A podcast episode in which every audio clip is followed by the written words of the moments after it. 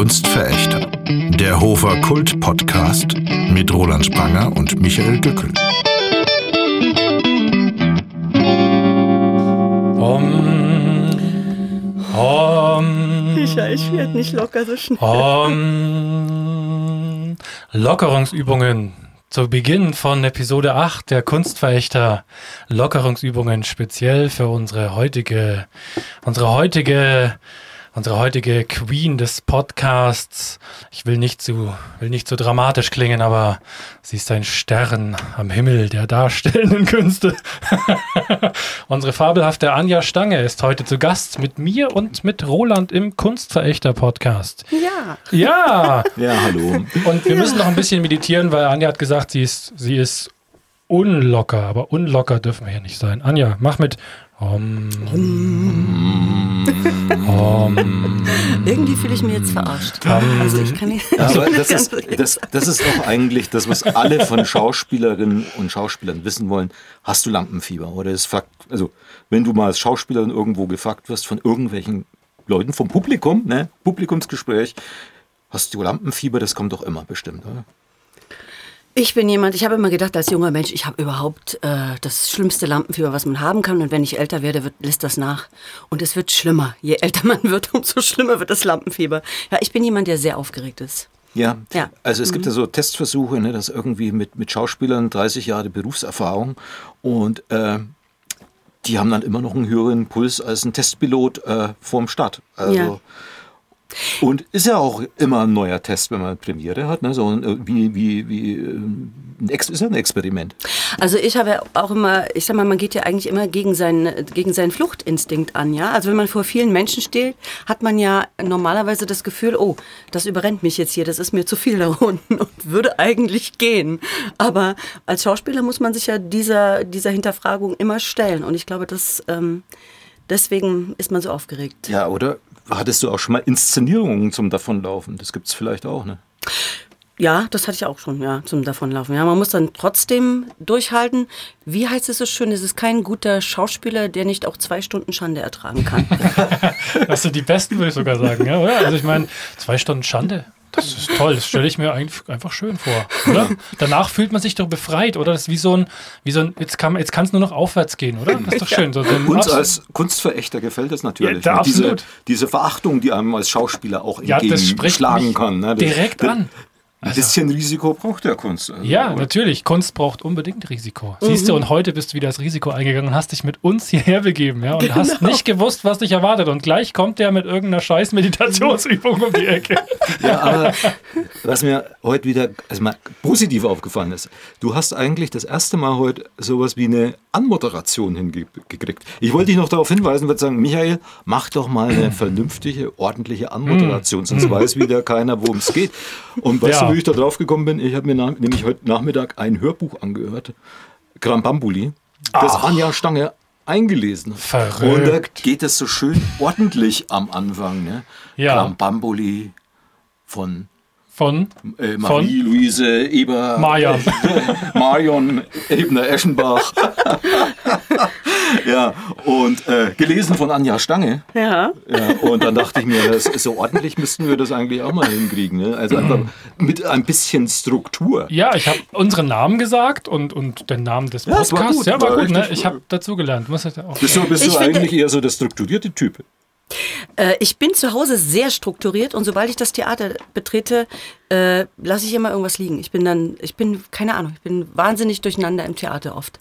Aber zu Hause bin ich ein sehr strukturierter Mensch. Ich brauche die äußere Ordnung, um meine innere Ordnung zu haben. Und jetzt im Alter, wo meine Kinder groß sind, habe Also ich die Alter. äußere Ordnung. Denn früher war ich auch ein ziemlicher Liederjan. Also ich hatte mein erstes Engagement.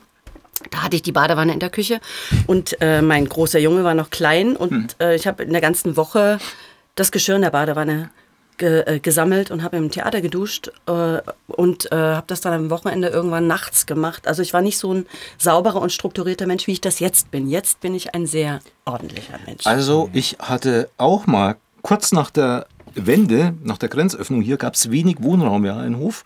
Und dann hatte ich äh, Und meine Frau und ich, wir waren frisch zusammen und äh, Baby kam und wir hätten gerne mal eine gemeinsame Wohnung gehabt. Und das Einzige, was wir gefunden haben, war tatsächlich auch eine Wohnung mit Dusche in der Küche.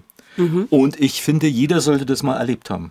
Äh, was hast du da für Erfahrungen, Michael? Ist scheiße, glaube ich. Also ich ähm, kenne das von einer Wohnungsbesichtigung aus Berlin. Da war das ja also auch ganz häufig so, auch dass nachträglich Duschen irgendwo eingebaut wurden. Also in irgend so eine Ecke und haben sie gedacht, ach ja, guck mal in der Küche, da ist noch was frei, wo man heute vielleicht einen Geschirrspüler hinstellen würde. War dann eine Dusche. Ganz merkwürdig, finde ich sowas. Ich hatte noch äh, außen Trockenklo. Ich sag's mal ganz. Im es Gang. hieß Das- eigentlich bei uns außen Plumpsklo, eine halbe Treppe tiefer. Ich hatte nicht mal eine Toilette in der schon Wohnung. mit WC.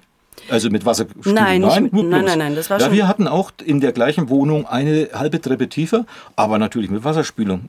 Und bei dir ist es dann durch alle Stockwerke noch Ja, durch, das- durchgeschlagen. Das war ein, eine sehr, äh, ich sag mal, das, die Wohnung war eigentlich ganz schön und das Haus, da wohnte nur noch eine Familie drin, aber irgendwie hat mir die Wohnung doch ganz gut gefallen, trotz des Außenklos, weil es drei, kind, äh, drei Zimmer waren. Ich war allein im ersten Engagement mit meinem, mit wo, meinem äh, wo Jungen. warst du da? In Zwickau, gar nicht weit weg von hier. Ja, schöne Stadt eigentlich. Ja, eigentlich auch eine schöne große Stadt, das stimmt, ja. Ja, hat mir auch gut gefallen dort, aber nach sechs Jahren habe ich die Zelte abgebrochen. Ich habe eigentlich immer so nach sechs Jahren bin ich weitergezogen. Außer hier. Ja, da hier bin ich jetzt sagen, da schon, hältst du genau. es hier am Theaterhof schon lange aus. Ne? Da muss Ja, es doch genau. doppelt so schön sein dann. Also ja, ich habe halt in Berlin gewohnt vorher sieben Jahre mit und Tom war klein und überall, wo ich gearbeitet habe, habe ich ihn mitgenommen. Und das war ist ja dann nicht mehr möglich, wenn man wenn der in die Schule, als er in die Schule kam und wurde hier eingeschult und seitdem bin ich hier. Und jetzt hat er seine Schule beendet. Jetzt ist er acht, äh, 17, er wird gleich bald 18 und ähm, ja, und dann mal gucken, wie es jetzt Dann weitergeht. bist du wieder frei. dann bin ich wieder frei. Das hört sich gefährlich an. Uiuiui. Uiuiui. Zwickau, pass auf, die kommt wieder.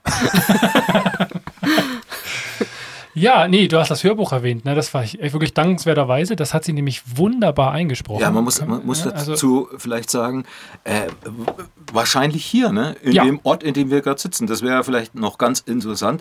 Ich sitze in einem Kinosessel, schon wieder in einem Kinosessel. Eigentlich, das letzte Mal war mein ja. Filmwerk, das ja, war auch Kino. Aber die hier sind noch älter. Die sind nämlich noch Ja. aus Holz und mit altem äh, weinroten Riffelstoff bezogen. Gen genau. Wo hast Und du die denn mitgenommen? Die sind uralt. Ähm, die sind, also ich habe die gekauft vor, schlag mich nicht, keine Ahnung, 20 Jahren oder so, fast vielleicht auch schon.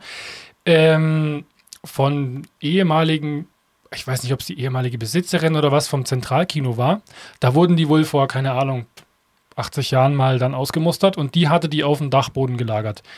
Und hatte irgendwann mal eine Anzeige in die, glaube, Zeitung gesetzt war das und äh, hat Zeug zu verkaufen. Und dann bin ich da hingefahren äh, und habe die gekauft für 20 Mark noch. Das war ein grandioses Schnäppchen. Also, wenn man heute sowas verkaufen würde, dann hättest du wirst du wahrscheinlich 200 Euro dafür bezahlen oder so. Glaube ich auch, ja. Also, also von daher Wertanlage ist auch schon 100.000 damit umgezogen. Ja, hat es hier sein Plätzchen gefunden und ähm, er wird auch nicht benutzt, sondern von mir immer noch von einer Ecke in die andere geschoben, wenn es wenn es im Weg steht. Aber ja, für dich ist es wahrscheinlich komplett ungewohnt, dass du mal in einem Publikumssessel sitzt. Naja, also Roland, ich gehe auch ab und an mal ins Kino. Achso, Gut, ich meine, das ist ich jetzt dachte schon fast, du sagst jetzt ins Theater. ins Theater gehe ich auch ab und an, ja. Ich versuche mir eigentlich alles anzuschauen, was hier läuft. Äh, einfach, ja, aus Interesse und natürlich auch, um ein bisschen zu wissen, was machen denn die Kollegen. Ne? Aber dann hat es dich auch zu Michael Güggel ins, äh, ins Studio. Ja, ja, Weil ja, du, ja, du, ja, bi- du bist ja die Hörbuchfabrik. ja, auch, ja. Unter anderem. Ja, ja, ist ja sonst nicht viel. Und du bist der Es- Fabrikant und es du sieht hast. zwar so aus, als wär, wenn man die Webseite anschaut, sieht es aus, als hätte ich 20 Mitarbeiter, aber ähm, ist nicht so. Ich finde, man muss sich die Website angucken und man Ja. muss sich auch die Sachen anhören. Ja. Das ist klasse. Das ist toll. Hörbuchfabrik.de. Natürlich, super, Werbeblock, Ende. ja, Äh, na, äh, da gibt es da gibt's Hörbeispiele. Ne? Unter anderem Da mit, mit Anja Stange. Auch mit Anja Stange und das äh, von Anja Stange, das kann man auch in voller Länge auf äh, YouTube sich anhören. Da habe ich es einfach mal hochgeladen, weil das sind ja zwei Geschichten von Marie von Ebner-Eschenbach. Die sind ja schon pff, 100, 130 Jahre oder noch älter, glaube ich, 150, die eine sogar schon. Glaube ich, Schlag mich tot. 1901 ist, glaube ich, Krambambuli Die ist aber die zweite, glaube ich, ne? Die andere ist noch älter, denke ich. Also äh, einer ist, neun, einer ist 1901, also um den Dreh sind die beide, glaube ich. Also auf jeden Fall schon Ja. über Die 120 zweite Geschichte Jahre. ist die Spitzen. ja, genau. Genau. Aber die wesentlich bekanntere ist Gram Bambuli. Ne? Das Genau. ist ja auch schon das- verfilmt. und, Richtig, äh, genau. ja. Ja, ja, Genau. das ist auch verfilmt worden. Mit Rudolf Brack. Ich durfte mir das, hab das mal in meiner Kindheit gesehen. Ja, Rudolf Brack, das war so ein. Toller Name. Äh, Rudolf der war Brack. damals ein Star in, der, in, Ja. in den 30er, 40er Jahren. Ne? Glaub in, ich. In Deutschland. Meine Oma, meine Mama, die standen alle auf Rudolf Brack. Oh, wenn ich Rudolf äh, Brack ich glaub, höre. Da gab es eine, äh, eine Neuverfilmung mit äh, Günter Tobias, Strack. nein, äh, Tobias Moretti. Ja, ja, Also, genau. Mhm. Und der hat ja Erfahrung mit Hunden, weil der ist ja Kommissar Rex. Ja, Also, äh, und in Gran Bambuli geht es ja um, um, um Hunde. Hast, Ja. du, hast du ein besonderes Ja. Verhältnis zu Hunden? Ja, kann ich sagen. Ich hatte eigentlich auch, ich hatte einen Hund auch.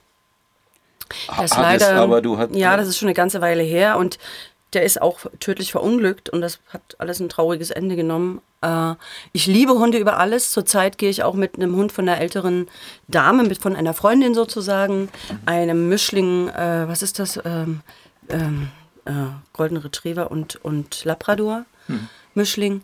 Jeden Tag zwei Stunden wandern. Ich liebe Hunde, aber ich finde halt, sie machen wahnsinnig viel Arbeit. Und in meinem Beruf, wo man zweimal am Tag äh, ins Theater muss, Ja. hat man kaum Zeit für so ein Tier. Deswegen habe ich eine Katze. Ja, ich bin eh mehr der Katzentyp, aber wenn du der Hundetyp bist, hat dir das dann Spaß gemacht, diese Hundegeschichten von der Ebner Eschenbach Ja, einzunehmen? es hat mir Spaß gemacht, sehr viel Spaß gemacht. Aber, Erstmal, aber, aber die Hunde werden ja eigentlich schlecht. Also bei Gran Bambuli, Hm. der Hund, da gibt es, glaube ich, äh, heißt es, ne? äh, Der, der wechselt ja den Herrn gleich Hm. am Anfang und der will da eigentlich bei dem Herrn nicht bleiben. Und dann heißt es nach zwei Monaten irgendwie Stachelhalsband und nachdem er genug geprügelt worden ist, irgendwann bleibt er dann doch bei dem. Das ist ja eigentlich. Hm. Äh, Hart. ja, ja, aber, aber das kann man ja auch mit Kindern vergleichen, die, ich sag das jetzt mal ganz blöd, aber die Eltern haben die sie nicht gut behandelt und trotzdem zu den Eltern über zu den Eltern stehen. Und bei Krambambuli ist es so, der kommt zu dem neuen Herrn und ist dem auch treu nach vielen, nach vielen Trainings und nach vielem, wie sagt man dazu, nach viel, viel Folter ist es nicht, also nach vielen nach viel Erziehung und nach ist er diesem neuen Besitzer treu, aber der alte Besitzer kommt wildern in die gleiche Gegend und dann äh, äh, kommt der Hund, sag mal, in, in, hat ein Problem und, und hält aber wieder zu dem alten Besitzer. Und Ja. das erinnert mich so an Kinder, die äh, von Eltern schlecht behandelt werden, die trotzdem zu ihren Eltern halten und Ja. immer wieder dies zurück immer wieder zurückführt, eigentlich an den Ort des Grauens. Ja, der wurde von dem nicht gut behandelt und trotzdem hat er eine gewisse Treue oder eine große Treue diesem alten äh, Wilderer gegenüber. Das Und ist auch das Schöne an diesen Geschichten, finde ich, so dass du diese, ich meine, da ist irgendwie so eine Moral irgendwo drin, ne? Und man, man denkt so ein bisschen drüber nach und weil das jetzt ja so lange her ist, seit die, seitdem die geschrieben wurden, hat man vielleicht auch eine andere Perspektive, aber das ähm, ist so eine so relativ eine, naja, eine einfache Geschichte eigentlich, ne? Aber die lebt von diesen, von diesen Charakteren und macht einen so ein bisschen nachdenklich, ja. Also das heißt, man hat jetzt irgendwie so eine Perspektive drauf und diese Geschichten geben einem trotzdem noch irgendwas, auch wenn das schon so lange her ist. Das, das finde ich eigentlich das Interessante an diesen beiden, also an beiden Geschichten. Bei der Spitze geht es ja auch um einen, ähm, so einen Zigeunerjungen, der dann da aufwächst und der ähm, dann irgendwo geläutert wird durch den Tod der Spitzin, weil er sich dann plötzlich um den Welpen, der noch übrig ist, kümmern muss und äh, das dann sein Leben irgendwie ganz auf den Kopf stellt irgendwo. Ne? Das sind kleine, kurze Geschichten irgendwo, aber irgendwie interessant. Und, und fand ich wirklich schön, die, ähm, die zu produzieren mit dir, weil das, ähm, weiß ich nicht, die, die, die werden dann irgendwie so zum Leben erweckt und das ist irgendwie toll. Man kann sich die heute immer noch anhören und äh, ist nicht so, dass man jetzt irgendwas denkt so, oh, so ein langweiliger, altbackenes Zeug, ja, sondern ähm, es gibt ja oft so Literatur, die nicht gut altert, ne? Aber das ist, sind Geschichten, die, die nach wie vor irgendwie noch Ich gut glaube, die zu hören sind. Eschenbach, die hatte äh, vergleichsweise schon viel so Psychologie, ne? was du so angesprochen hast mit den Kindern gerade in, in ihren Stories. Obwohl, es ist schon witzig, ne? wenn man sich diese Geschichte anhört, äh, äh, manchmal ploppt so richtig so ein altertümliches Wort auf. Ne? Der verzierende, ich, Vazieren. vazierende äh, Ja, Geselle Forstgehilfe oder, oder oder Forst, so. der verzierende Forstgehilfe. Ja, da weißt du, muss was man noch, erstmal gucken, was ver- verzierend ist. Ne? noch schöner? Das andere Wort war noch Piedestal. Was, bedeutet Ja, das? Piedestal, genau. Ja, Genau, das, war das war das, Körperbau. das Fahrgestell vom Hund. Quasi. Also, Mhm. äh, wir haben auch tatsächlich, äh, wir hatten ja schon mal einen Ausschnitt daraus aufgenommen und dann waren wir uns unschlüssig. Ja, heißt das jetzt vasierend, vazierend? Ja, wie Mhm. oder spricht man Pied- Oder, ja. Genau. Ja, ja. Äh, und dann hat uns tatsächlich der Aussprache-Duden geholfen. Hm. Ja, also der, der liegt da drüben äh, irgendwo, roter, ich weiß nicht, was das ist, Band irgendwas. Und es gibt ja von Duden alle möglichen Hm. Bände und ähm, da steht alles drin. Und Hm. da stehen auch diese Worte drin. Und das ist natürlich gerade was, wenn man so ein Man kann ja noch Hörbuch vielleicht, um dem Bildungsauftrag zu, äh, zu gerecht zu werden, noch erklären, was vazierend ist. macht das. Ja, es ist praktisch ein Mensch, der unterwegs ist, ohne Ja, festen Wohnsitz. vagabundierend ne? Also ein vagabundierender äh, Ja, Typ. genau. Ich mag ja solche alten Worte, ne? äh, äh, die so. Also vazierend ist ja wahrscheinlich Ja, man- schon ausgestorben, aber die so vom Aussterben bedroht Ja, sind. Piedestal glaube ich auch. Also ich meine, das, ist, das kommt, glaube ich, eher aus der Architektur und heißt eher so ein bisschen so ein Säulenunterbau oder sowas. Und das wurde quasi dann mehr so metaphorisch auf die, auf die Tiere angewendet, dass der halt so einen wahnsinnig kraftvollen Körperbau hatte, dieser Hund. Ne? Und ähm, das finde ich interessant. Das ist aber die Herausforderung auch bei so alter Literatur. Ist das heute noch verständlich? Genauso geht es natürlich auch mit, wo wir gemerkt haben, mit den Sätzen. Ja, also die, diese Autoren hatten früher natürlich irgendwo so eine, ja, so einen Hang, sehr lange, verschachtelte, komplizierte Sätze zu bauen, die dann, wenn man das als Hörbuch produziert, äh, einen vor die Herausforderung stellen. Erstens mal, habe ich das richtig verstanden, was sie gesagt hat?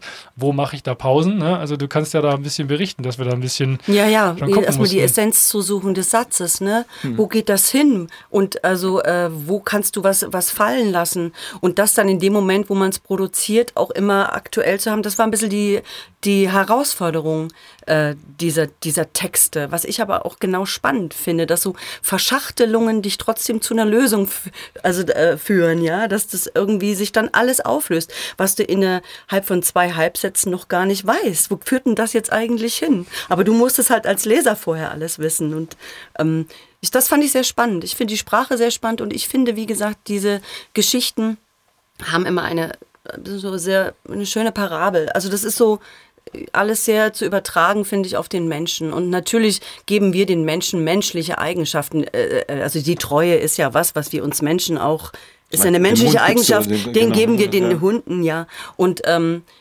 das ist ja aber auch so. Wir erleben ja, sind ja Rudeltiere und wir erleben ja Hunde auch sehr treu und sehr und sehr.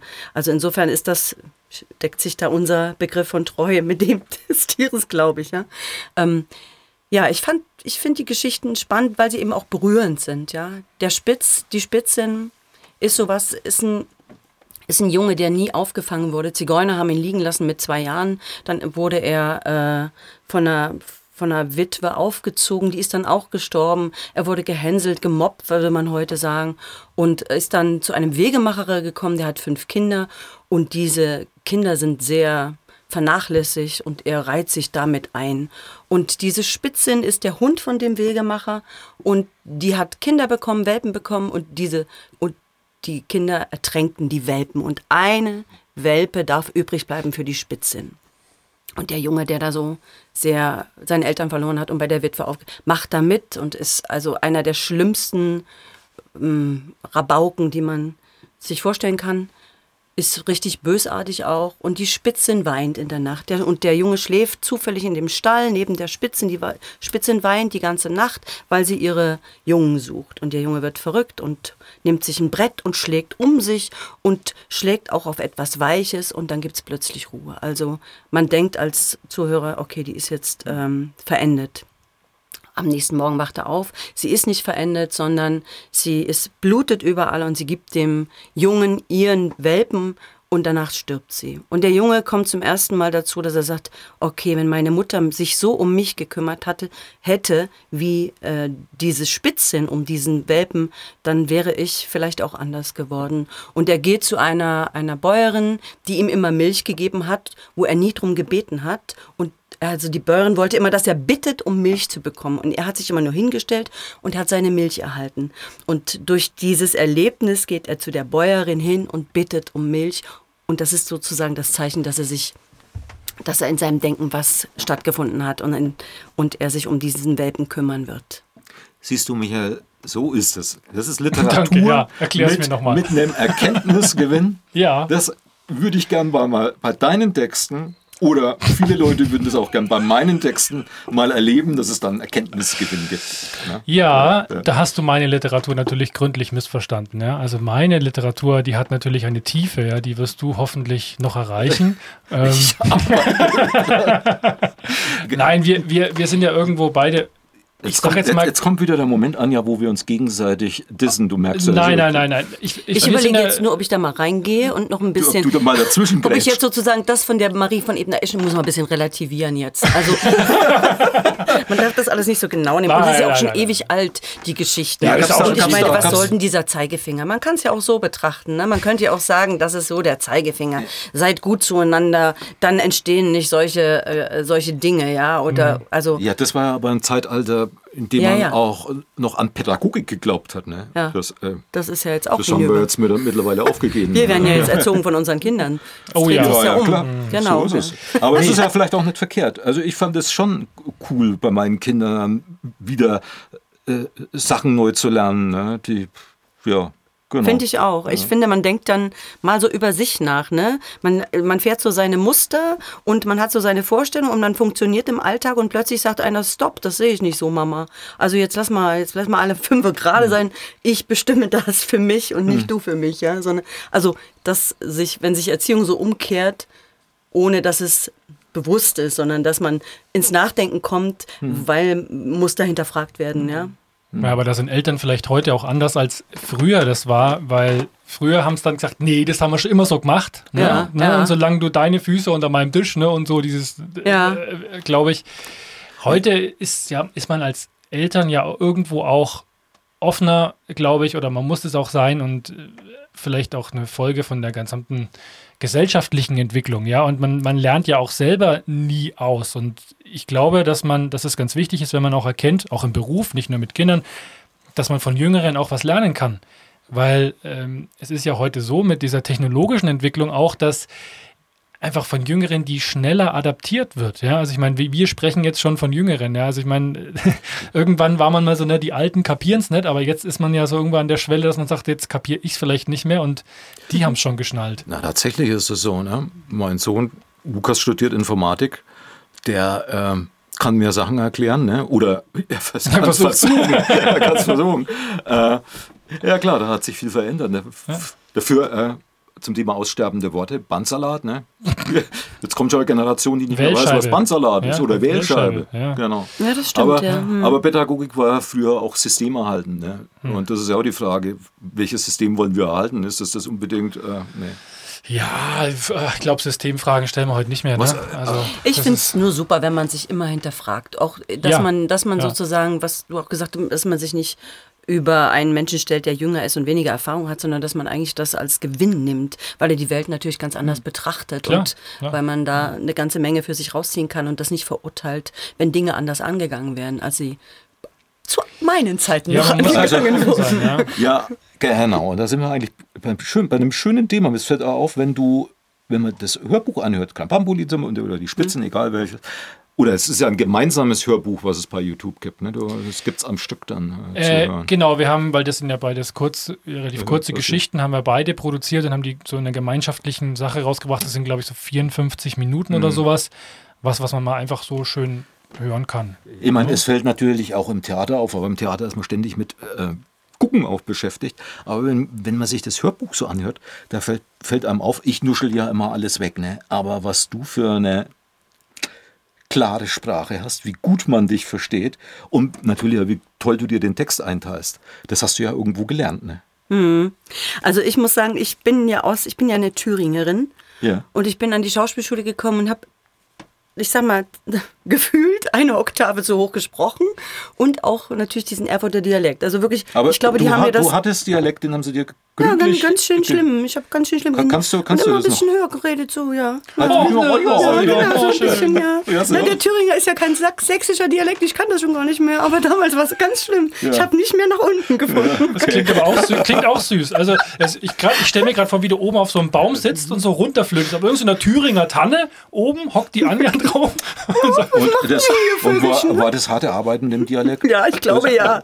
Also bei mir hat die Arbeit ja noch nicht wirklich durchgeschlagen, ne? Also die Arbeit am Dialekt. Also Also ich finde, ich finde aber den fränkischen Dialekt wesentlich angenehmer als den sächsischen oder den, also den Dresdner oder den Leipziger Dialekt. Also wenn ich das so sagen darf. ja, also unsere Freunde in Leipzig, jetzt Dresden, bitte nicht böse sein. Abschalten, Also, abschalten, sofort abschalten. Die, die gehen auf die Straße. Die kommen, die Nein, nein, ich, ich komme ja, wie gesagt, auch aus einer dialektbehafteten Gegend. Also insofern kann, ja, es war, es war Schwerstarbeit, muss ich sagen. Und äh, auch ähm, meine Indifferenzlage zu finden, war auch ziemlich Schwerstarbeit für meine Sprecherzieherin, glaube ich schon, ja. Ich habe mit Götz Schubert damals Sprecherziehung gehabt.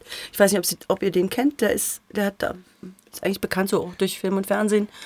Und mein Studienjahr war auch Jan-Josef Liefers. man muss vielleicht erst mal dazu sagen, du warst an der Ernst Ernst, Busch, Busch, ja, was genau. ja auch jetzt noch die, die erste Adresse ist, würde ich mal sagen, für Schauspielausbildung. Aber das war noch mit Jan-Josef Lievers zu DDR-Zeiten. Ne? Ja, ja. Ja, und, äh, und es war schwer. Also ich muss sagen, ich, ich hatte ja nun keine berühmten Eltern. Ich, für mich war das eine sehr schwere Zeit auf der Schauspielschule. Aber ich, Du hattest keine berühmten Eltern. Du, wie, wie bist du zu Theater gekommen? Also du, du hattest kein Elternhaus, was so irgendwie großen Theaterbezug hatte. ich wollte mal Tänzerin werden, weil meine Eltern beide Tänzer sind. Ah, okay. Ja, oder waren, natürlich waren. Also auch, äh, auch am Theater waren. waren also auch es am gab da Theater. schon Verbindungen. Ja, Okay. ja, genau. okay. Aber äh, ja, genau. Und ich war als Kind, es gab oft Quarantäne zu DDR-Zeiten, dann wurden die Kindergärten, zu, Kindergärten zugemacht. So wie jetzt? Und dann bin ich, ja, so ungefähr. DDR-Corona. Warum gab es da, da Quarantäne? Ja, wegen irgendwelcher Infektionskrankheiten. Ach, was? Ja, genau. Echt? Ja. Und dann wurde zugemacht und dann sind wir ähm, mit im Ballettsaal oder in den oder den Zuschauerraum vom Theater. Also ich war als Kind ganz viel mit im Theater Okay. und habe das geliebt und, Und- wollte und- Tänzerin wo, werden. Wo, wo, wo Meine Mutter war erst in Dessau und dann in Erfurt waren sie. In Thüringen. Und dann war ich natürlich im Kinderballett und wollte Tänzerin werden. Und meine Eltern haben gesagt, Anja, die anatomischen Voraussetzungen sind nicht so ganz die so besten bei losgeht. dir. Genau. Überleg dir das nochmal. Und sie haben ja recht gehabt. Also insofern habe ich gedacht, wel- welche anatomischen ja, Voraussetzungen? die Beckenstellung und ich habe keine hohen Beine. Und also man muss da schon bestimmte Dein Voraussetzungen Piedestal mitbringen. passt nicht. Dein Piedestal ist irgendwie nicht genau. richtig. Da sind wir wieder bei Wobei, Marie von wobei Ebner-Eschenbach. du ja topfit bist, ne? wenn man dich im Theater bei einer Produktion sieht. Du hast oft sehr bewegungsintensive Rollen, sage ich mal. Und du, Das weiß ich selber gar nicht, siehst du? Weil ich, ich sehe mich ja nicht. Also na, ich, ich habe dich, glaube ich, das, ja, das letzte Mal in die Perser gesehen. Hm. Und da gibt es ja diese Rampe. Ne, ist, was übrigens, ich fand das eine tolle Inszenierung. Das war eine ganz intensive Erfahrung. Und das hat im wahrsten Sinne des Wortes gerockt, finde ich. Also es war wirklich, das hat so viel Power gehabt. War auch eine- einen tollen Rhythmus. Also es war auch eine wunderbare Zusammenarbeit Ja. ja. mit dem Frank Aber die Behnke. war auch irgendwie so sehr körperlich, oder? Ja, durch die Schräge waren wir ja schon herausgefordert. Ne? Ich meine, wenn du eine bestimmte Zeit probst auf so einer Schräge, wir haben auch die äh, Schräge schon zum Proben gehabt, das macht ja was mit, äh, mit dem Körper. Du brauchst immer eine Spannung, sonst hast du dann am nächsten Tag, da tut's weh und da tut's weh. Vor allen Dingen ab einem bestimmten Alter ist das dann nicht mehr ganz so leicht zu nehmen, die Hürde.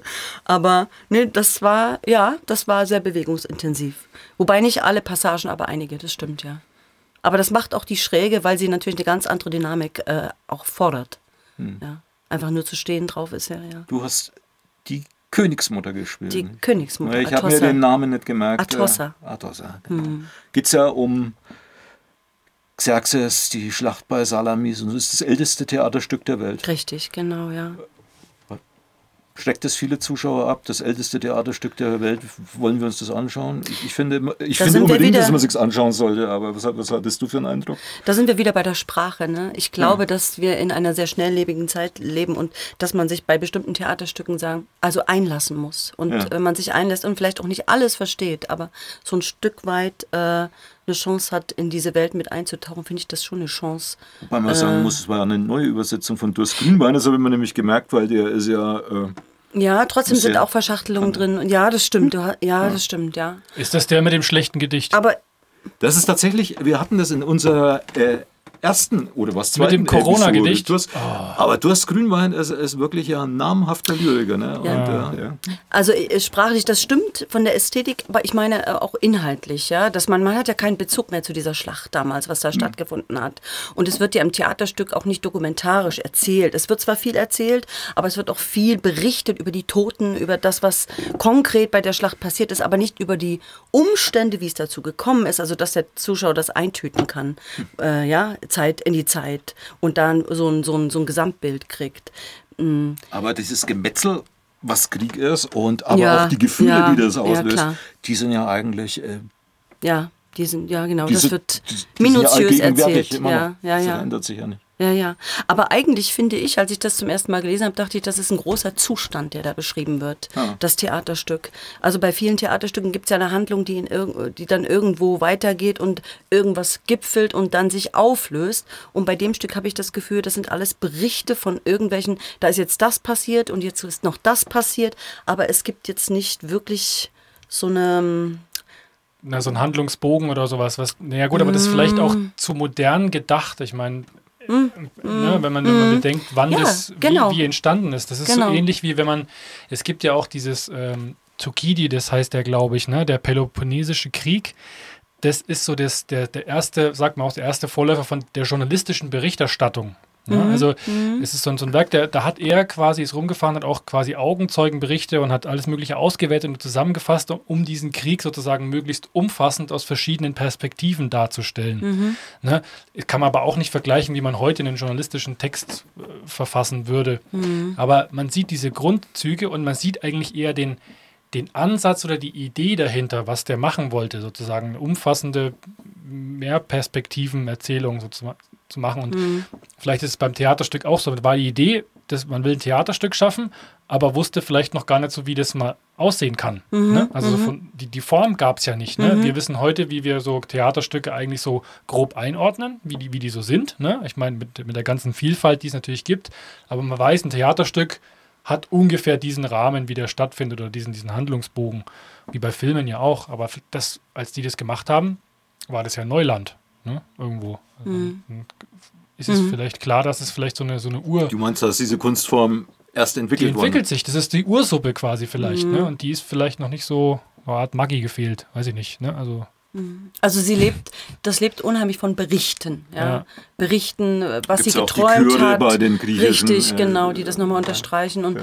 ähm, ja, also muss man sich ein bisschen anlesen, glaube ich, was da genau stattgefunden Aber- hat, ja. Hm. Aber eigentlich äh, kennen das viele, ne? Popkulturell ist das ja wieder ein Thema. 300. Also Oh, oh, der ui, Film ja, ja, 300, ja, ja. der Comic 300. Das ist ja gegangen Ja. wie geschnitten Brot. Aber ne? das war ja nur Gemetzel. Also das war ja, das war ja irgendwie auch so, da denkst du, denkst du dir so, hm, Handlung? Also ich meine, ja, das hätte auch irgendwas anderes sein müssen. Es ging nicht um die konkrete Situation. Es ging nur ums Gemetzel. ja, na, da, da kommt da, da kommt irgendwie dieser, dieser Perserfuzzi an, ja, und äh, meint hier, yo, ich bin der Boss. Und die 300-Typen sagen so, nee, kannst du vergessen. Und dann gibt's Geschlachte. Ja. Und dann ist der Film aus. Ich meine. Aber das Gemetzel ist auch. Also die, Ästhe die Ästhetik des Gemetzels ist natürlich. Ja, die Ästhetik war interessant und die haben es Ja. auch äh, technisch, ein- technisch ein bisschen äh, besonders gemacht auch. Äh, Ja. Aber das war es auch dann schon. Das ist so halt so. Eigentlich hat nur die Form beeindruckt. Ne? Ja. Ja, genau. Genau. Das Ja. ist so ähnlich wie bei äh, Jurassic Park 2. Ne? Ich meine, da haben sie doppelt so viele Effekte gemacht wie bei 1, weil die Story Mhm. einfach nur halb so gut war. Dann dachten sie ja, damit sich der Mist doch irgendwie verkauft, dann. Das finde ich halt so, ja, Form, Inhalt, hm, ne? Bestenfalls im Einklang, aber manchmal reicht halt dann doch eine schicke Form für mäßigen Inhalt, um dann genug Geld zu machen, dass sich lohnt. A- Apropos, du hast ja auch schon Film gemacht, ne? Ja, Klingt so zurückhaltend. jetzt wo wir drauf zu sprechen kommen, ne?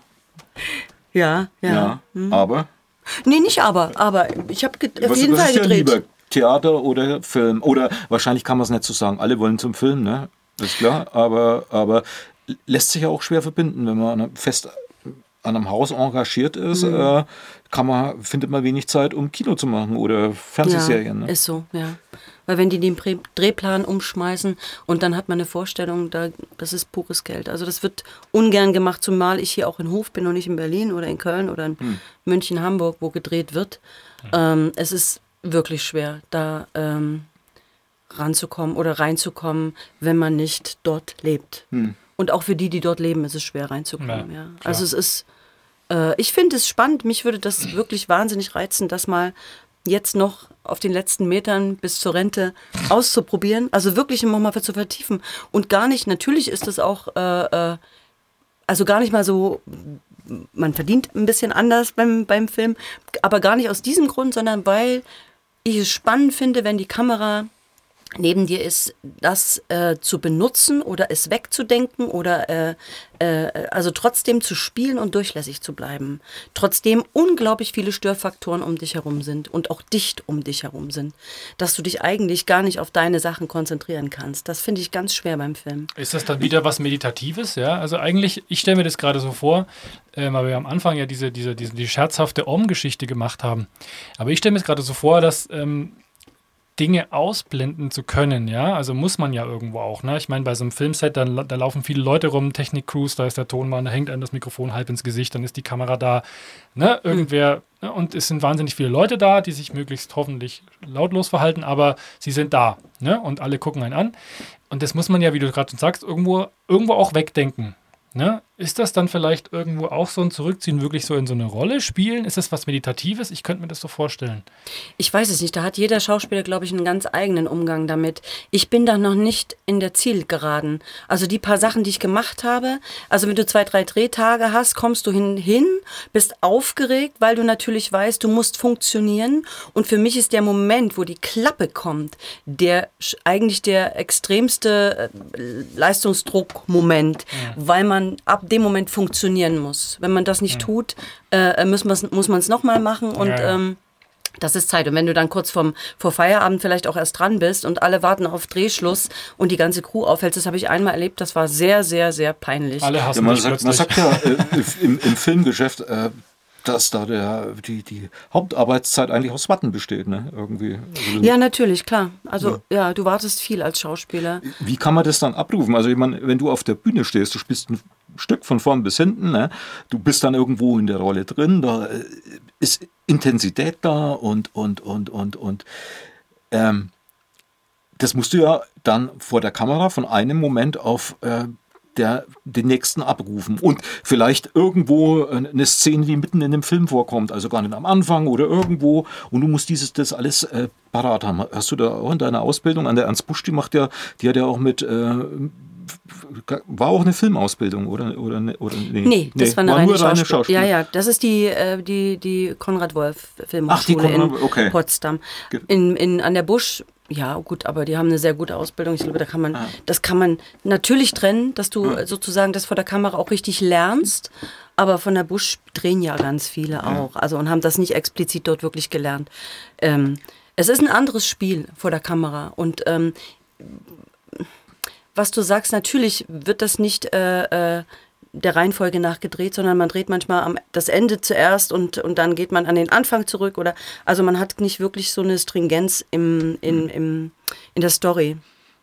Aber äh, das Schwierigere, also ich sag mal, das reinzuversetzen, in eine Situation sich reinzuversetzen, das ist ja unser Beruf. Das, das ist ja, müssen wir bringen. Aber das Schwierige, finde ich, ist, sind die vielen Störfaktoren beim Drehen. Da wird dann dort muss das Glas an einer bestimmten Stelle stehen, was du, wo du gerade draus getrunken hast. Das darfst du aber nicht, darfst nicht hingucken, wo sie das Kreuz mit dem Klebeband machen. Dann stellst du es dahin. Da, du bist durch so viel abgelenkt. Dann darfst du nur äh, einen großen Bogen um die Kamera la- laufen, weil sonst der Winkel nicht stimmt. Dann musst du an einer bestimmten Stelle genau stehen bleiben. Dann darfst du den Kopf nicht höher machen, sondern musst ihn genau eben in einem bestimmten Winkel machen. Also da ist wahnsinnig viel äußerlich zu beachten und das macht es so schwer, finde ich, durchlässig zu bleiben und leicht zu bleiben und zu spielen. Und äh, sich wirklich in dem Moment, wo die Klappe losgeht, die Situation zu greifen. Hm. Dass einen das nicht belastet. Ich Ja. meine, dass man sagt, ich bin jetzt eingeengt, weil hier die Continuity schreit, wenn das Wasser nur noch. noch Also zumindest habe ich das so empfunden und erlebt, ja. Hm. Warst du da schon mal so richtig entnervt, weil irgendeine Szene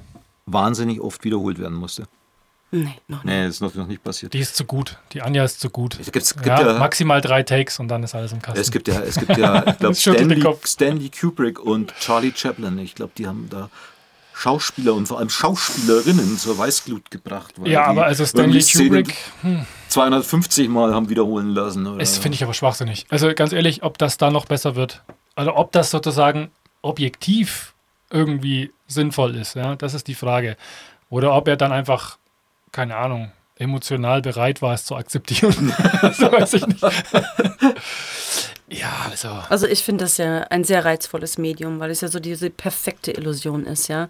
Theater weißt du ja immer, okay, das ist jetzt irgendwie gemacht und es bleibt alles so im Halben hm. stecken, weil du hast halt ein Bühnenbild, was ich zwar drehen kann oder was dann umgebaut wird. Also es ist immer so ein bisschen handgemacht, ja. Wir sind so die Arbeiter, habe ich immer das Gefühl, das Proletariat unter den hm. Künstlern. Und das Drehen, das hat so den Reiz des Profi äh, der, der, der, der perfekten Illusion. Und das hm. finde ich so also toll an guten Filmen, auch wenn du merkst, wenn du gar nichts mehr merkst von dem, was da vorher besprochen wurde, sondern wenn das so fließt, mhm. wenn da plötzlich alles, man alles glaubt und wenn es eine Tiefe und eine Dynamik hat und äh, spannend ist. Also das finde ich Na, wenn großartig. Du, wenn du drin bist, wenn du, wenn du als Zuschauer in der, in der Story wirklich drin bist und vergisst, dass das ein Film ist. Ne? Darum ja. geht es ja eigentlich. Ja. Aber beim Film gibt es ja ungefähr eine Million Sachen, die dich genau aus der Illusion rausreißen können. Ne? Das ist genau, ein schlechter ja. Schnitt, das ist ein, ein, ein Haker, das ist irgendwie sowas, das ist die Musik, die vielleicht nicht passt. Die macht beim Film, glaube ich, mindestens 30 Prozent aus mhm. von, von der Emotion, die transportiert wird. Mhm. Und wenn man sich mal, wenn man, Absolut, wenn man Film analysieren will, beispielsweise den Schnitt oder sowas, auf Stumm schalten. Weil dann fehlt dir mindestens 30, 40 Prozent von dieser Illusion und das wirkt ganz anders. Und dann kann man zum Beispiel auch einen Schnitt analysieren oder mhm. gewisse andere Dinge, eine Ausstattung oder sowas, ähm, weil das einfach ein großer Teil ist. Ne? Das, ich glaube, da äh, hat sich auch viel geändert jetzt mit der ganzen Tricktechnik, die es gibt und äh, den Computern, die Film, äh, mit, also die Möglichkeiten, Film zu bearbeiten. Ich, äh, wenn, wenn, du die alte Filme anschaust und dann gibt es so Rückprojektionen, ne? das reißt ja. einen heutzutage richtig raus. Früher ja. haben sich alle Zuschauer auf diese Illusion noch ein Stück weit eingelassen. Ich habe hab neulich ein ganz toller Film eigentlich äh, von Jean-Pierre Melville, der immer so Film noir gemacht hat in, in, in Frankreich. Sein letzter Film, der heißt Le Flic, auf Deutsch komischerweise der Chef äh, mit Alain Dulon als Bulle und es gibt gleich am Anfang einen Banküberfall, äh, schön in einer verregneten Stadt am Atlantik. Man sieht, dass die Bank im Studio gebaut ist, das stört jetzt noch nicht so viel oder so. Aber in einer der wichtigsten Szenen dieses Films geht darum, dass jemandem im Zug Rauschgift abgenommen werden soll. Und zwar lassen die sich was einfallen, die nehmen das Geld von dem Banküberfall äh, und besorgen sich damit einen Hubschrauber und fliegen mit dem Hubschrauber über dem Zug und einer lässt sich runter und dann sind die in dem, ist ja in dem Zug drin und will also an das Rauschgift kommen. Das Problem ist bloß, dass der Zug genauso wie der Hubschrauber also als Modellbausatz irgendwie zusammengebaut worden sind oder mit der Märklin-Eisenbahn. Man sieht es also, um vorsichtig zu sagen, der ist von 1972, das war damals wahrscheinlich schon sehr auffällig, dass es also mit der Modelleisenbahn nachgestellt ist mhm. und da irgendwie der Nebel irgendwie einer mit der mhm. Zigarette, wahrscheinlich ein französischer Film mit der Gauloise daneben steht und reinbläst und, und äh, da war ich raus, ne? Weil ja, das ist ein toller Film bist du zu dem Zeitpunkt und dann, dann ab dem Moment ist er nur noch glaub, unfreiwillig komisch. Ich glaube, äh, dass, das, mhm. dass das damals nicht aufgefallen ist, sonst hätten sie es vermutlich so nicht veröffentlicht, weil das ist so ähnlich mhm. wie wenn, wenn du heute jetzt einen Film anschaust, der jetzt, ich sage jetzt mal 15 Jahre alt ist, mhm. wo schon ganz stark Computertechnik eingesetzt worden ist, die aber nicht auf dem Stand ist von heute. Selbst wenn du jetzt einen Film anschaust, der fünf Jahre zurückliegt, selbst mhm. wenn du die Herr der Ringe anschaust, ja, der wirklich, also wirklich massives Aufgebot hat, wenn du jetzt den Gollum anschaust, damals hast du gedacht, boah, Gollum sieht so echt aus. Wenn ja. du ihn jetzt anschaust, denkst du, Gollum sieht irgendwie komisch aus. Das ist genau das Gleiche. Das ist die Wahrnehmung und ich glaube, mit der Zeit gewöhnst du dich dran und das ist so ein schleichender Prozess, was du als realistisch oder als, als ausreichend illusionsmäßig bewertest bei dir und wenn du dann zurückgehst, siehst es mit Abstand, dann fällt dir auf einmal auf, was dir vorher nie aufgefallen ist. Also was merken wir? Film wird schneller alt und im Theater kannst du immerhin 4000, also äh, ein Stück machen. Na, 4000 Jahre alt ist es nicht. Wie alt ist der? 400 vor Christus ist das äh, mhm. entstanden, die Perser oder so. Ja, zweieinhalbtausend äh, Jahre. Zwei, zweieinhalbtausend Jahre altes Stück machen und in Hof hat es zumindest noch richtig gekickt. Du machst eine schiefe Ebene dazu, dann ist schon wieder modern. Und ich ne? finde ja im Theater ist das Schöne, dass, dass so die, die Zuschauer und die Schauspieler eigentlich so äh, sich auf was einigen. Wir verbringen jetzt miteinander Zeit in dem Raum. Ja. Und mhm. das ist so ein bisschen wie, wie ein Zauberkunststück. Äh, ja. Alle, genau, man lässt sich ein miteinander und das ist auch, dadurch ist eben jeder Abend anders, weil sich das, das Publikum Ja. unterschiedlich drauf einlässt. Ne? Also das finde ich eben auch, ich finde das auch spannend, weil ich manchmal so gedacht habe, hm, ist das eigentlich noch zeitgemäß Theater? Aber ich finde, dadurch, dass die Medien jetzt immer weitergehen, die Technik immer perfekter wird, kriegt es immer mehr so einen eigenen Stand und immer mehr eine eigene Berechtigung, Ja, weil da. Menschen äh, äh, äh, in dem Moment etwas erzählen und sich in dem Moment die Brust aufreißen. Ja, für- ist authentisch. Ja, genau, Das, das ist genau. genau das Gleiche mit, mit Konzerten. Ja, warum gehen die Leute wieder, wieder wenn, wenn Konzerte mal wieder stattfinden, natürlich jetzt, aber ähm, warum gehen die auf Konzerte? Weil sie nach wie vor die Leute irgendwo sehen. Da ist auch viel gefaked, das ist natürlich klar und es kommt auch viel vom Band, aber trotzdem ist es irgendwo eine Performance. Und ich meine, ich weiß ja auch, wie, wie Musik in einem Studio produziert wird. Ich meine, was da alles an technischen Möglichkeiten da ist und was auch genutzt wird und was schon sozusagen der Standard ist. Das ist wie beim Film natürlich auch, was alles korrigiert wird. Das hat eine aber- gewisse Ehrlichkeit. Genau, ne? aber die Leute wollen sozusagen, wenn, das, wenn einer auf der Bühne steht und sich jetzt mal über im tragenden Sinne nackig macht, ja, irgendwo, ne, sein Innerstes nach außen kehrt und diese Rolle spielt und im Verbund mit anderen und dann kann ja was entstehen und dann spürt man auch irgendwo was. Wenn, wie du sagst, auch wenn man im gleichen Raum ist irgendwo, da passiert was. Auch du, du, du, du, du spürst irgendwas.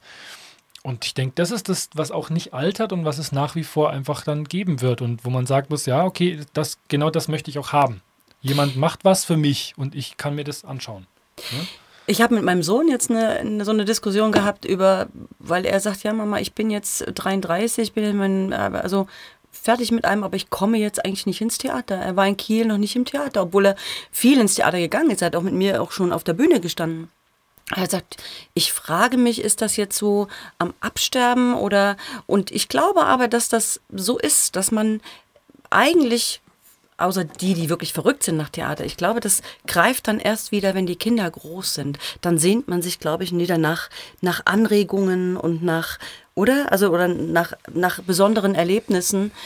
Wenn man, wenn man so, wenn der Tag so voll ist. Also, Du brauchst die Muße, glaube ich, auch dafür. ja, das, du, ja, genau, den ne? Atem dafür, genau. Genau, ja. du musst einfach bereit sein, dich jetzt auch mal drei Stunden da reinzusetzen und auch mal die potenzielle Qual auszuhalten. Weil vorhin hatten wir es, der Schauspieler muss zwei Stunden Schande ertragen, weil als Zuschauer kann es ja auch sein, dass du dich da drei Stunden quälst, weil es einfach fürchterlich ist. ja, Ne? ja, ja. Und das tut man sich nicht an, wenn man sagt, äh, morgen früh um fünf schreit das Kind und ich muss dann zur ich, Arbeit genau, und so. Und ja. dann denkst du, Ja, das, das, das gibt es bestimmt bei ganz vielen Menschen. Und du bist ja gerade in der Lebenssituation mit kleinen Kindern. ja, ich gehe auch ne? nicht ins Theater. Ich, Du gehst nicht ins Theater. Aber es gibt ja auch eine, eine andere Einstellung dazu. Ich, ich, ich glaube ja, dass viele Menschen gerne ganz genau wissen, was auf sie vorkommt, ne, äh, zukommt. Und das kann man äh, vielleicht mit dem Algorithmus von Netflix kann man genauer bekommen, was auf einen zugeschnitten ist, während man sich im Theater Ah, eventuell auch überraschen lassen muss, positiv wie negativ. Ne, man muss sich darauf einlassen. Und ich glaube, dass Hm. halt viele Leute einfach, ist jetzt natürlich elitär der Gedanke. Ach, schon wieder, ja, wir schon wieder. Deine Äh, Frau sagt jetzt wieder, ach Mensch, Oh Roland, mein Gott, jetzt wird's immer das elitäre Geschrabbel. Ja, das ist doch so. Güte. Äh, das, was ihr sagt, das stimmt schon alles mit der Zeit und der Kraft und sonst was. Aber es gibt ja auch die Haltung als Hofer, wie, das, wie sagt der Hofer, ins Theater gänge wir nicht, weil Theater haben wir genug daheim. Ne? Mm. Und äh, die Haltung, ne, also dass man äh, nicht bereit ist, sich darauf einzulassen. Ne? Nee, das ist auch nicht für jeden. Also Ja. ich meine, es sollte natürlich, ist vielleicht die Wunschvorstellung, dass man, dass man sagt, man macht das Theater potenziell für jeden oder so, aber es ist ja nicht so. Also ich meine, es gibt ja auch Leute, die die Filmtage toll finden und es gibt auch Leute, die einfach damit nichts anfangen können. Na klar. Ne? Und mit jeder Kunstform. Ne? Also ich meine, ich fände es auch toll, wenn jeder sich dem Death Metal äh, widmen würde, ne? weil Death Metal ist die beste Musikrichtung der Welt. Also ich finde Aber, zum Beispiel seit der Club in der zweiten Bundesliga ist, finde ich erste Bundesliga scheiße. Ja, siehst du, das kann ich wieder nicht nachvollziehen, das ist mir nicht elitär genug. Verstehst du? Ach, du hast mal ein Problem mit Fußball. Nein, ich habe kein Problem mit Fußball. Nein, ich ignoriere es einfach. Wie stehst denn du zu Fußball? Ah, da muss ich kein Kommentar. Aber du bist sehr sportlich, ne? Ich war mal sehr sportlich. Ich bin jetzt nicht mehr sehr sportlich. Ich war mal eine ziemliche Sportskanone, ja. Aber jetzt schon lange Willst du nicht nicht mehr. bei den Klubberern spielen, pass auf, wir sind, wir, sind, wir sind mal, jetzt nehme ich wieder bei den bewegungsintensiven Stücken. Also mal abgesehen davon, dass du natürlich großartig warst in meinem Stück Hungerleider, wo ich dich besonders ge Aber ich will jetzt nicht zu viel Werbung für mich machen. Wir haben ja schon so viel Werbung nö, für da eine Hörbuchfabrik gemacht. Ne? Du darfst, mach einfach. komm. Aber sie war äh, wunderbar in Hungerleiter. Aber was im Club, kann das die gleiche Saison gewesen sein? Wahrscheinlich schon. Kurz danach kam, war, ähm, ah, wie heißt es denn? Demut für deine da äh, Taten. Sch schwieriges Wort für, für, für einen für Franken. Das stimmt. Demut für deine- Demut für für deine deine Taten, Taten, Baby. Baby. Demut für deine Daten, Das war, war ein Stück für drei Frauen und es war großartig und es war ganz schnell und es ist Der Christopher Keudel hat das inszeniert. Ja, Ja, es war, ich fand das großartig. Das Mhm. Ja. war, hat auch einen tollen Wumms gehabt Ja. und, äh, und ähm, es gab wahnsinnig viel Action. War schnell, war auch kurz. Äh, Ja, wir haben nur das Problem gehabt, dass wir bei der Premiere, das war ganz schlimm, wir mussten lachen. Also die Polina und ich, Ja, Polina Bachmann, okay. Wir mussten an einer Stelle so lachen. Also das ist was ganz Schlimmes. Hat mich meine gesamte Theaterzeit begleitet. Ich habe dafür auch schon eine Abmahnung, eine Art Abmahnung bekommen. An einem Weil, dass Sie da Theater, lachen? Ah, weil ich überhaupt? angefangen auf der Bühne also zu das lachen. ist dir schon öfter passiert. Ja, Das- ganz oft schon. genau. Ich war früher ein ganz schlimmer Lachwurz. Ich habe, ich wurde schon die Probe wurde schon verlassen vom Regisseur, weil ich einen Kollegen hatte, mit dem ich mich kaputt gelacht in, in Prinz von Homburg und ähm, und bei dieser bei, diesem, bei Demut vor deinen Taten. Ja, wenn der nur in die Cafeteria geht und der war in der Cafeteria. kriegt, das ist ja gut. Ja, der hat da unten eine geraucht. Damals durfte man noch in, drin rauchen und hat einen Kaffee getrunken. Und wir beide haben dann so eine Angst bekommen, dass wir, dass wir das nochmal probiert haben. Und da ging's, weil wir natürlich Angst hatten. Und dann sind wir runtergegangen wie Hänsel und Gretel und haben zu ihm gesagt, wir können es jetzt. Und dann ist er wieder mit hochgekommen. Und wir haben angefangen zu spielen und sind zusammengebrochen. Und dann ging es wieder. Das ist ja immer so. Dann hat er, glaube ich, gemerkt, da kann er nichts tun. Du kannst ja dagegen nichts machen. Und wie, wie, also, wie war es dann, wie war's dann bei der Aufführung? bei Demut vor deinen Taten, Baby, mit Na, Polina? nein, nein, nein, nein, nein, bei, bei, beim Prinz von Homburg. Da da wir- ging es dann. Genau, das darf ich gar nicht sagen, aber da haben wir nur nach unten guckend gespielt. Genau. Also wir Damit- haben, wir damit haben nur, loslagst. wir durften uns nicht angucken. Das wäre nicht mehr gegangen. Aber dadurch hatte das eine unglaubliche Spannung, ja. Wir haben uns nicht angeschaut. Wir haben immer Scham gespielt.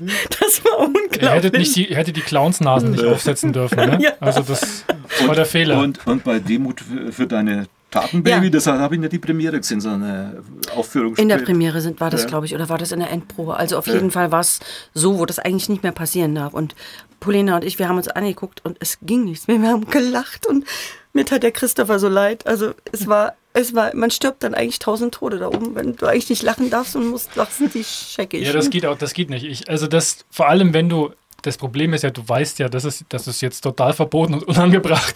Aber das macht ja noch schlimmer. Das macht so schlimmer. Ja. Genau. Michael, hast. ist dir das als Death Metal Drummer eigentlich schon mal passiert, dass du äh, beim Drum einen Lachanfall bekommen hast? Beim Death Metal kann, geht das doch auch Nee, überhaupt nee, nicht. also wir erzählen ja sowieso bloß lauter Quatsch auf der Bühne. Also wenn wir, wenn wir nicht äh, über Tod und Teufel äh, singen, dann wird dazwischen Blödsinn erzählt. Also das ist bei uns so, uns wurde ja auch schon vorgeworfen, dass hier ist irgend so Death Metal Comedy, dass es was nicht wir ernst machen. nimmt. Ja, weil wir so viel Weil du, Blödsinn weil erzählen. du keiner Fledermaus den Kopf abbeißt. Äh, nee, schmeckt nicht. Also kann ich, Ja. außerdem Corona äh, heutzutage kannst du es nicht mehr machen. Da, Fledermäuse sollte man. da kriegst du Ja, den nächsten, nächsten Killer-Virus. Das ja, geht nicht. die, haben, die haben noch viele Viren in sich. Genau. Ganz, ganz traditionell bei Black Metal an Hamsterköpfen abbeißen. Das habe ich in einem von meinen Büchern verarbeitet. Da werden Hamsterköpfe abgebissen. Das fand ich irgendwie so ein bisschen die, die mitteleuropäische Variante davon. Also bei Fledermäuse lacht Das, sind, das ist halt der Erkenntnisgewinn, den es bei, bei Büchern von Michael Lund äh, gibt. Ne? Also, ja. Ja, Black Metaller. Aber äh, Demut für deine Daten, Baby, das ist ein tolles Stück auch, weil da drei Frauen spielen. Ne? Also das ist ja, es gibt ja wahnsinnig viele Mädels, die Schauspielerin werden wollen. Aber es gibt zu wenig Rollen für Frauen. So schaut es doch aus, oder? Ja, wenn du jung bist, gibt es schon noch mehr, aber wenn du älter wirst, wird es immer wird's ein bisschen weniger dann, ja. Ja, ja. Also ich meine, die zeitgenössischen Autoren, so wie ich, wir arbeiten natürlich daran, dass sich das ändert. Aber Ja, wenn du die Übersetzung bei so. Shakespeare anschaust, ne, da gibt es bei irgendwie bei den Ernsthaft? Königsdramen 30 Schade Männer drum, ja. Ich und zwei Frauen nicht. oder so. Ne? Traut man das den Frauen nicht zu? Eine gewisse Brüchigkeit oder auch eine gewisse Komödiante, äh, äh, Komödiantik? Äh, was sagt man? Ist das eine Frage, wer, wer das vielleicht auch schreibt? Ne? Also ich schreiben überwiegend Männer. Ich habe da keine Statistik irgendwie da, dazu. Nur mir wurde ja auf Nee, ich glaube, dass mittlerweile auch bei, bei Bühnenautorinnen mit Gen Gender-Sternchen jetzt, ich glaube, Ja. das 50-50 ist. Weil wir, mir wurde nämlich in der Lesung, wurde ich, wurde ich gefragt, ähm, warum in dem Buch, warum da keine äh, starken Frauen vorkommen oder da fehlt, da fehlt eine starke Frauenrolle als, als, als, als, als Gegenpart oder sowas ja in dem Buch oder sowas. Und äh, in dem Moment war ich erstmal so perplex, habe mir gedacht, so, hm, äh, weil habe ich noch nie drüber nachgedacht, Mhm. ne?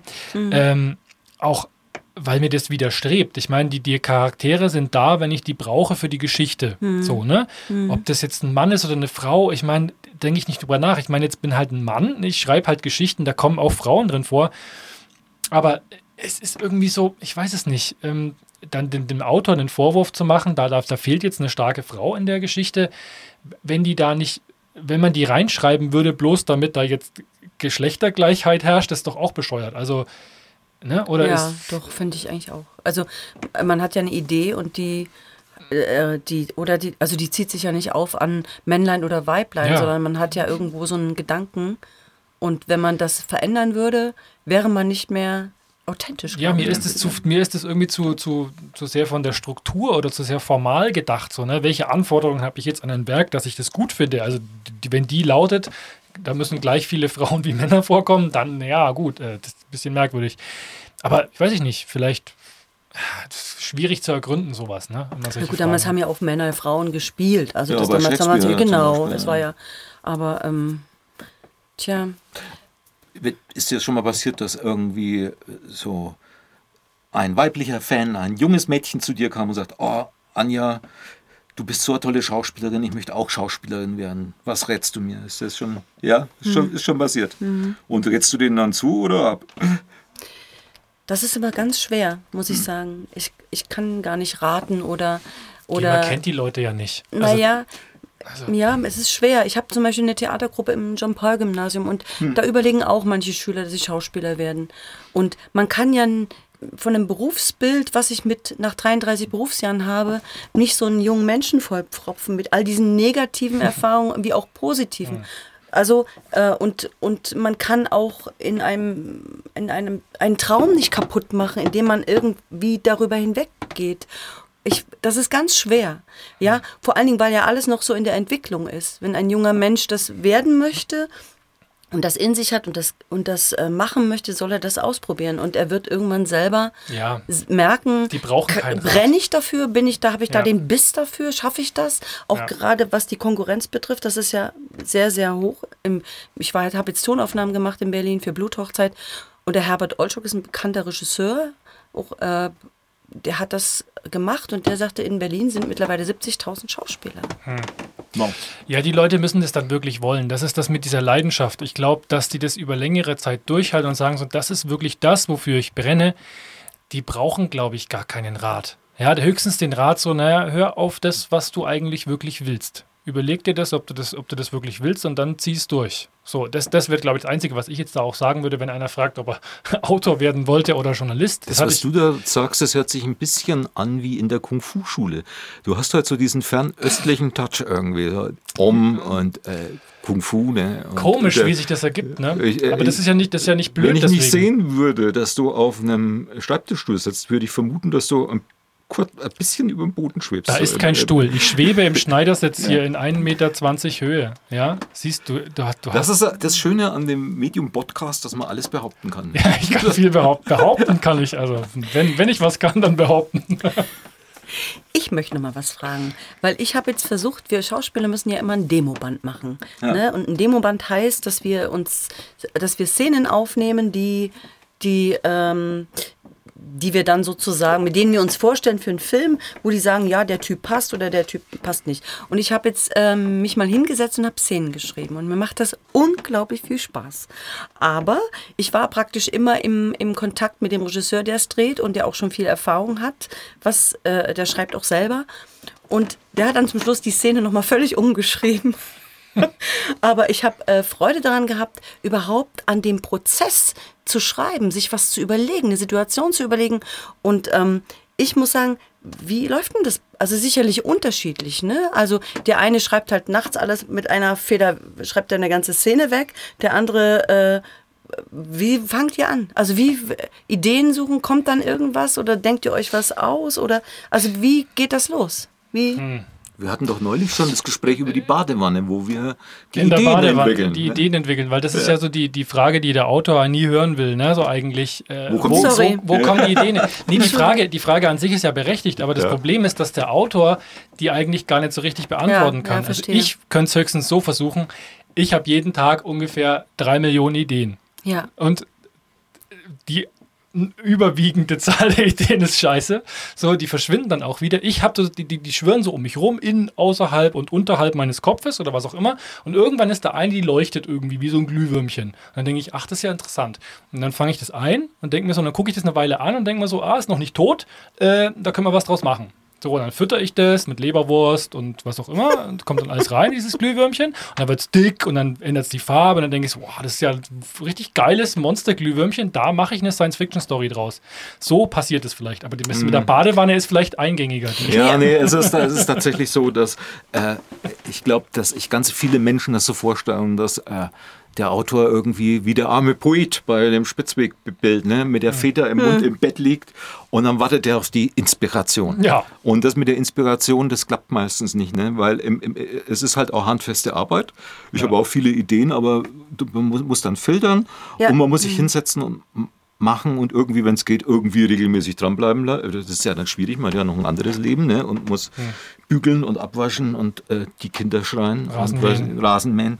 Und, ähm, und tatsächlich, äh, mir geht es auch nicht so leicht von der Hand. Also ich bin, bin sowieso jemand, der wahnsinnig oft viel überarbeitet und der das dann auch gern mag, wenn irgendwie ein Lektor oder sonst jemand drauf schaut. Das finde ich auch oft, wenn ich fürs Theater was schreibe, sehr angenehm, dass man sehr bald äh, irgendwie auf ein Team trifft, eine Regisseurin oder ein Regisseur oder einen Dramaturgen, der was dazu sagt und dann kann man sich Gedanken machen und das entweder blöd finden, was der gesagt hat, oder äh, es gibt einem zu denken und dann setzt man sich nochmal hin. Und mir geht es auch ganz oft so, dass ich das dann komplett umschmeiße. Ne? Also weil du gesagt hast, das ist dann nochmal umgeschrieben worden. Ja, ja. Das ist eigentlich, finde ich, ein Normalzustand. Genau. Ich finde, also mir ging es so, dass ich schwierig, also mal, du denkst ja viel, wenn du schreibst und manche Dinge schreib, äh, sagst, äh, legst du den Leuten dann nicht in den Mund. Also ich habe ja eine Szene geschrieben und mh, du gehst manchmal über den Schritt, dass ein anderer noch mitkommt. Also wisst ihr, was ich meine? Entweder machst du es zu klein, klein, dass sozusagen man diesen Schritt schon gedacht hat und dann schreibst du es aber nochmal als Gedanken auf. Oder aber ähm, man, man macht die Schritte zu groß, dass der Gedanke dazwischen fehlt. Wisst ihr, was ich meine in Ja, dem Dialog? ja. Und äh. Also das finde ich so schwer, dass man, dass man und dass es trotzdem spannend bleibt, ja, dass man viele Ja. Dinge denken kann und dass die Antwort dessen, der dann darauf, dass die gar nicht vorher gedacht werden kann, weil die nochmal ganz anders ist, als man. Ja, das ist schwierig. Also die, ich denke, das, was du meinst, ist einfach, dass du nicht, du kannst ja nicht voraussetzen, dass der, der es liest oder sieht, der hat ja deinen Gedankengang nicht gehabt im Vorfeld, sondern für den ist es neu. Du entwickelst das ja aus deinem Gedanken heraus und schreibst es nieder, aber der kommt ja von der anderen Ecke. Ob das funktioniert, was du schreibst, sozusagen, dass man es versteht. Du willst ja aber auch keinen langweilen, indem du schreibst, sozusagen jede, jedes, jedes einzelne Detail dahin schreibst, damit jetzt nochmal für blöde. Also der Typ ist ein Mann und der ist 53 Jahre alt und der hat eine blaue Hose an. Und ich weiß, das interessiert überhaupt gar keinen. Ne? Wenn das heißt, es ist ein Mann, der kommt zur Tür rein, dann reicht es vielleicht. Also nur als ganz, ganz blödes Beispiel. Aber das macht, die Gedanken macht man sich schon, ne? Ist es verständlich für den, der es nachher konsumiert? Aber man da, das ist vielleicht eine Erfahrungsgeschichte, dass das dann mit der Zeit kommt, dass man weiß, was funktioniert eigentlich wie oder wie, ne, was kann ich dem Leser zumuten, meistens mehr, als man eigentlich annimmt. Man muss dem nicht alles vorkauen. Fantasie ist ja auch was, was man beim Lesen irgendwie benutzen will. Denke ich, da kann man, glaube ich, schon mutig sein, oder? Als Autor, finde ich. Ja, als Autor muss man mutig sein. sonst Ja, man. Ach, das ist doch so ein schönes, so ein schönes Ende. Mut, hä? Mut? Muss sich halt immer in Aus Frage dem, stellen aus dem dürfen. Lampen, Ne? Lampenfieber am Anfang in Frage stellen. Und jetzt Na, sind jetzt wir beim ich, Mut. Jetzt hätte ich doch auch noch eine Frage. Ach komm. Eine Frage Echt? habe ich noch. Aber noch andere. eine, aber nur eine ganz kleine. Wenn es mal wieder Corona zulässt und wieder Konzerte gibt und Theaterstücke, dann spielst du ja die Mutter Courage. Ach, ist das ein Mut. Traum? Ist das, und dann ist der Mut ja wieder da. Ah, Courage. das hast du gut gemacht. Und ähm, ist das eine Traumrolle? Muss, musst du da mutig dafür sein? Oder gibt es eine andere Traumrolle, die du noch gern spielen würdest? Puh, also Mutter Courage ist eine tolle Rolle. Also ich, ich lerne das jetzt gerade so, den Text. Und je öfter man den so für sich immer wieder sagt, umso klarer werden auch die Vorgänge, was da passiert und was da in der Frau vorgeht. Und das muss man natürlich bei den Proben dann auch noch rausfinden.